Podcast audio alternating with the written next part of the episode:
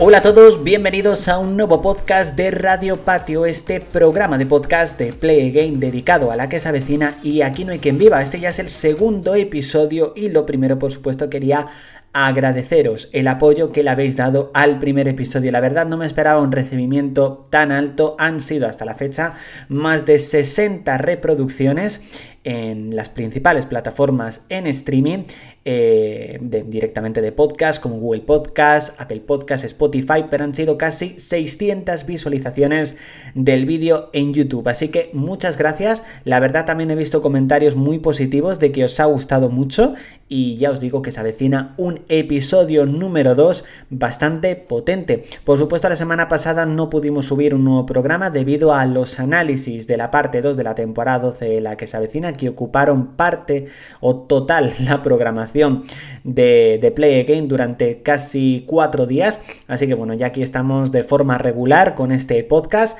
Así que prepárate, suscríbete si no quieres perderte el próximo, porque ya os digo que se avecinan programas bastante importantes. Y comenzamos, por supuesto, pues con lo que ha sucedido este mes, que yo creo que es lo más importante de la que se avecina, el estreno de los nuevos episodios de la parte número 2 de la temporada 12, que fueron el pasado 8 de enero. Yo la verdad me vi los episodios en menos de 48 horas, el primero de ellos me lo vi a las 5 de la mañana, el día 8 de enero. Mi intención era verlo el día 7 eh, a las 12 de la noche, pero creo que sobre las 10 y algo ya estaba completamente dormido era imposible aguantar, así que bueno, decidí acostarme prontito. Y el mismo 8 de enero me levanté a las 5 para ver el primer episodio. Ese día creo que me vi los 3-4 primeros y los cuatro restantes creo que me los vi al día siguiente. Fue una locura. Creo que hubo un momento que me vi tres seguidos. Pero bueno, la verdad intentaba traeros sobre todo los análisis a la mayor brevedad posible directamente también al canal de YouTube, que también le habéis dado un recibimiento muy bueno a esos vídeos, que continúa eh, sumando visitas día tras día, así que muchas gracias. Si no los has visto, los tienes disponibles, por supuesto, en el canal de YouTube. Y la verdad han sido unos episodios que a mí me han gustado mucho, no sé si más o menos que los de la parte número uno, pero yo creo que la que se avecina ha demostrado que casi 14 años después sigue teniendo una calidad increíble, sigue teniendo un reparto que yo creo que es sobre todo lo mejor que tiene, eh, increíble y yo creo que seguirá dándonos muchísimas alegrías. Espero que durante muchísimo tiempo. Por supuesto, estos episodios están disponibles en Amazon Prime Video España. No hay de momento fecha de salida de forma internacional. Espero que llegue pronto. Así que bueno, de momento en España sí que puedes verlos en Amazon Prime Video, que tal y como os comenté en un vídeo es completamente gratuito el primer mes. Si acaso nunca has disfrutado de Amazon Prime Video y si no son 2,99 euros al mes que en menos de una semana te los ves. Y ya os digo que son brutales estos episodios, merece muchísimo la pena, llegarán, llegarán a Telecinco, entiendo que dentro de unos 5 meses, 4 o 5 meses aproximadamente, como ocurrió con la parte número 1 y bueno, por supuesto, seguiremos informando eh, no solamente aquí en el podcast, sino por supuesto en actualidad la que se avecina directamente en el canal de YouTube de Play ¿Cuáles son las mejores tramas que nos ha dejado? Bueno, pues la verdad yo creo que ha tenido tramas muy variadas. Esta parte número 2, la trama del moroso creo que ha sido la trama top, eh, no solamente por el hecho de que vuelva a aparecer el personaje del moroso y sepamos directamente quién es, sino también en este caso porque la supervivencia de Mirador de Montepinar eh, estaba en sus manos. Algo que la verdad ha sido muy apocalíptico y con esa resistencia de los vecinos de la que se avecina en el edificio que ha recordado en muchísimas ocasiones a Aquí no hay quien viva, yo creo que ha sido una trama muy top y de las mejores sin duda que hemos visto en general en esta duodécima temporada, contando por supuesto la parte número uno y la parte número 2. También me ha gustado mucho la trama de Alba con Raquel, en este caso las dos intentando ser mamis. Creo que ha sido una trama muy currada, una trama que por fin le ha dado al personaje de Raquel después de mucho tiempo una trama propia durante más de un capítulo, algo que hacía mucho tiempo que no sucedía y yo creo que el personaje de Raquel interpretado por Vanessa Romero creo que sin duda se lo merecía. Ha sido alguna trama que suelta, pues la trama de los payasos justicieros yo creo que ha sido también increíble, con ese Antonio Recio simulando la película de Joker, que yo creo que nos dejó escenas bastante buenas, bastante increíbles. Ha tenido muy buenas tramas esta eh, duodécima temporada, parte 2, yo creo que se ha sentado aún más personajes que a lo mejor no tenían tanto protagonismo como Raluca, que creo que ha sido un personaje muy divertido, muy secundario en esta en esta temporada. También, por ejemplo, el ictus de Vicente, algo que no nos esperábamos que finalmente ha terminado casado con remedios. Bueno, yo creo que ha sido de locura y a mí me ha gustado muchísimo. Creo que ha sido una temporada muy, muy potente. ¿Cómo será la decimotercera temporada? Bueno, yo creo que la decimotercera temporada va a ser sin duda eh, un punto y aparte. Creo que el traslado a un nuevo edificio yo creo que le va a sentar muy bien. No creo que la serie se hubiese resentido, si hubiese seguido Mirador de Montepinar, ni mucho menos, porque es una serie que cuando tiene tramas y tiene un reparto increíble, yo creo que puede durar durante muchísimo tiempo.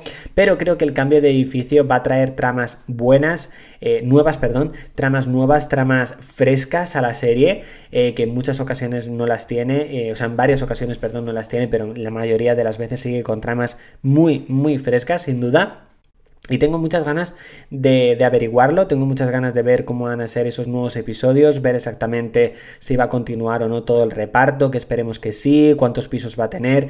Yo creo que sin duda estamos ante un cambio que sin duda trae muchísima expectación y, muchísimos nervios sobre cómo será esa nueva temporada que en un principio veremos a lo largo del 2022. Nos queda mucha espera, pero a medida que vaya comenzando el rodaje, que en un principio está programado para septiembre, tendremos los primeros detalles, las primeras noticias y no, no espero ya ni un segundo más para poder averiguarlo. Y de la que se avecina, pasamos a Aquí no hay quien viva, que esta última semana ha sido noticia, sí, Aquí no hay quien viva ha sido noticia, aunque haya pasado ya mucho tiempo desde el estreno de la serie, y es que Aquí no hay quien viva en un principio iba a desaparecer eh, el próximo 22 de enero del, del catálogo de Amazon Prime Video, sin duda yo creo que fue un jarro de agua fría para todos los fans de la serie, porque sin duda es una, si no es una, es la serie que más se ve en España en Amazon Prime Video, es una auténtica locura, es una de las más vistas, la verdad.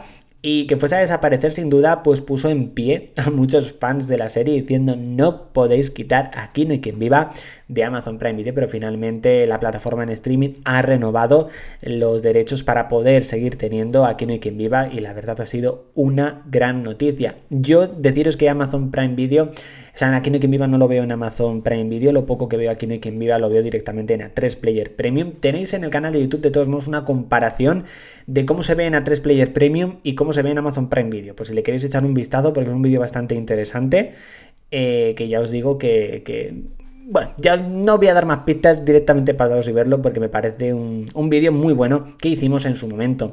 Y bueno, pensando un poco en este 2021, eh, concretamente el próximo 6 de julio, todavía queda, todavía queda, pero bueno, ya un poco pues para ir pensándolo, se cumplirán 15 años del final de Aquí no hay quien viva. 15 años desde que se emitió Eras un adiós, ese último capítulo de la serie. Parece mentira, ya 15 años del final de Aquí no hay quien viva. Eh, no sé, me parece increíble. Yo creo que hay que hacer algún tipo de celebración especial que espero que la hagan. Alguna especie de reunión, aunque sea una reunión fotográfica, o sea, lo que sea, pero que hagan algo por este quinto aniversario del final de, de Aquí no hay quien viva. Y concretamente se van a cumplir ya 18 años del estreno de la serie, estamos ya muy cerca del vigésimo aniversario del estreno de Aquí no hay quien viva y que a día de hoy sigue siendo, como hemos dicho, por ejemplo, con lo de los derechos de emisión en Amazon Prime Video, sigue siendo una serie que sigue en boca de todos, por supuesto. Y recordando un poco a quién hay quien vive, vamos a recordar algún personaje que otro y vamos a recordar en este caso cómo fue Juan Cuesta. Un personaje que la verdad evolucionó mucho, sobre todo desde la tercera temporada, desde que ya no estuvo con, con el personaje de, de Loles León, con el personaje de Paloma, sino que comenzó su relación con el personaje de Isabel, también los problemas que ha tenido laboralmente, que estuvo en el paro, montó su propia academia. Bueno, la verdad es que eh, su obsesión con la presidencia de la comunidad. Sin duda el personaje de Juan Cuesta yo creo que fue un, marcó mucho en Aquí no quien viva. Y bueno, sobre todo quería saber vuestra opinión, que me la podéis dejar directamente en los, en los comentarios directamente del vídeo en YouTube o si lo estás escuchando directamente en podcast, eh, nos puedes dejar algún tipo de comentario también. ¿Qué, ¿Qué, opináis? Porque yo creo que el personaje de Juan Cuesta sin duda marcó mucho en Aquí no quien viva. Para mí es un personaje mítico y yo creo que la serie no hubiese sido lo mismo si no hubiese estado, por supuesto, ese personaje. Pero vamos. La verdad que muchas ganas de este episodio 2, la resaca de Montepinar, que ha sido como se ha titulado. La verdad me ha gustado mucho el título. Y podcast número 35, por supuesto, de Play Game. Muchas gracias por estar viéndolo o por estar escuchándolo. Eh, puedes hacer también las dos cosas, por supuesto. Así puedes disfrutarlo de dos maneras completamente, completamente diferentes. Y nos vemos la próxima semana en un nuevo podcast de Radio Patio, ¿vale? Que nos podéis escuchar, nos podéis ver directamente en el canal canal de YouTube, escucharnos en plataformas digitales y también puedes seguirnos en redes sociales como PlayGameRS en Twitter, Facebook, Instagram. Eh, también seguirnos en el canal de Telegram. Es que nos podéis seguir en muchísimas partes y tenéis muchísimo, muchísimo contenido para disfrutar. Así que chicos, una vez más, bienvenidos a Radio Patio.